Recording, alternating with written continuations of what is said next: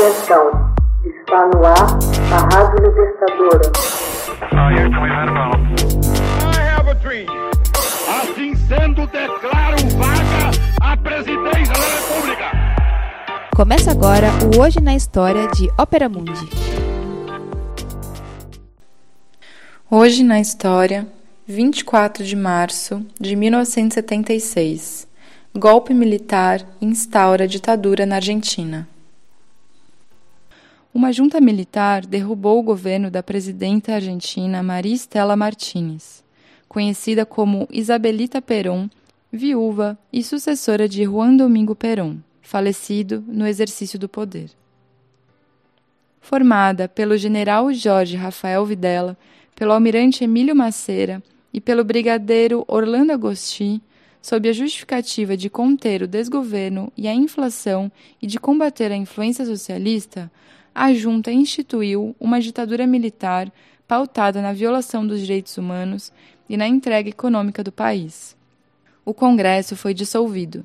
Juízes de direito foram afastados e foram suprimidas as liberdades de imprensa e de expressão. Os militares chamam as medidas que anunciam de reorganização nacional num conjunto de planos e políticas sociais e econômicas desenvolvidas pelo Estado como justificativa para a instalação do terror e como forma de conter as ações guerrilheiras. Começava assim um processo sanguinário, sem precedentes na história argentina, que teve como um dos objetivos a destruição de toda forma de participação popular. Já durante o governo de Isabelita, uma organização paramilitar de extrema-direita, AAA, Aliança Anticomunista Argentina, perseguia militares de esquerda o que se ampliou enormemente com o golpe de Estado.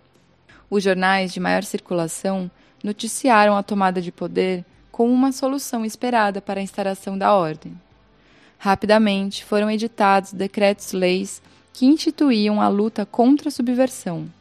As penas variavam da reclusão por tempo indeterminado à aplicação da pena de morte.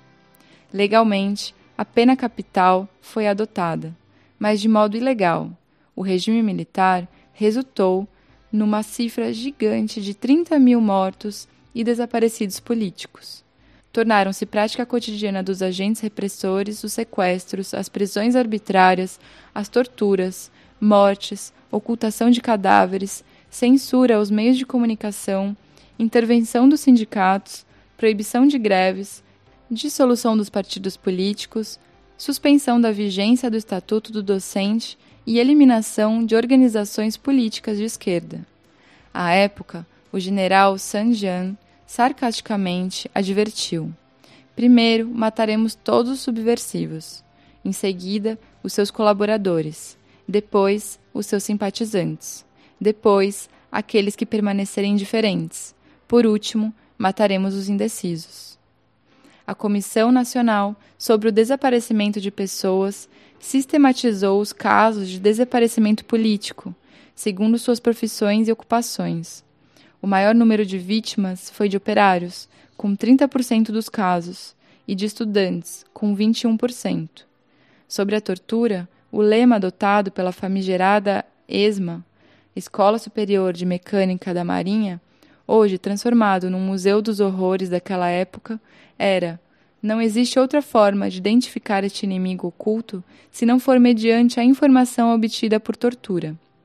E esta, para ser eficaz, deve ser irrestrita e ilimitada. Os casos de tortura ocorriam nos chamados laboratórios do horror, que somavam mais de 340 locais, distribuídos por todo o território argentino. Eles funcionavam em dependências policiais ou das Forças Armadas mas também em espaços civis. O desaparecimento, por sua natureza, oculta a identidade do seu autor e da vítima. O general Videla assim definia o conceito de desaparecido.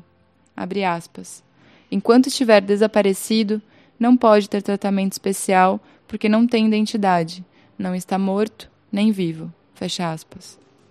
Na Argentina, foi muito comum duas práticas de horror que ocorreram em menor escala na ditadura brasileira: os voos da morte e a apropriação de crianças. Nos voos da morte, os opositores ao regime militar eram dopados empurrados vivos e arremessados ao mar em pleno voo dos aparelhos das Forças Armadas.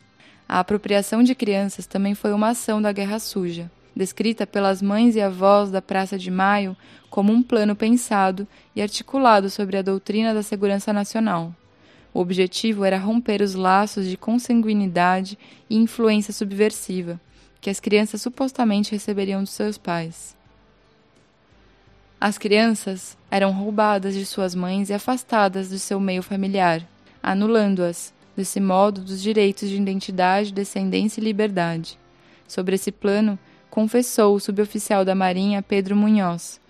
Aspas, a ditadura queria apenas os bebês brancos e recém-nascidos. Os de pele escura e já grandes eram mortos. Fecha aspas. Crianças com até 4 anos deveriam ser entregues a orfanatos ou à família de militares. As mais velhas deveriam ser mortas, pois já estariam contaminadas pela subversão de seus pais. As avós da Praça de Maio contabilizaram mais de 500 crianças desaparecidas e apropriadas pelos militares enquanto durou a ditadura. Hoje na História, texto original de Max Altman, organização Haroldo Cerávulo, gravação Michele Coelho, edição Laila Manoeli. Você já fez uma assinatura solidária de Opera Mundi? Com 70 centavos por dia, você ajuda a imprensa independente e combativa. Acesse www.operamundi.com.br/apoio.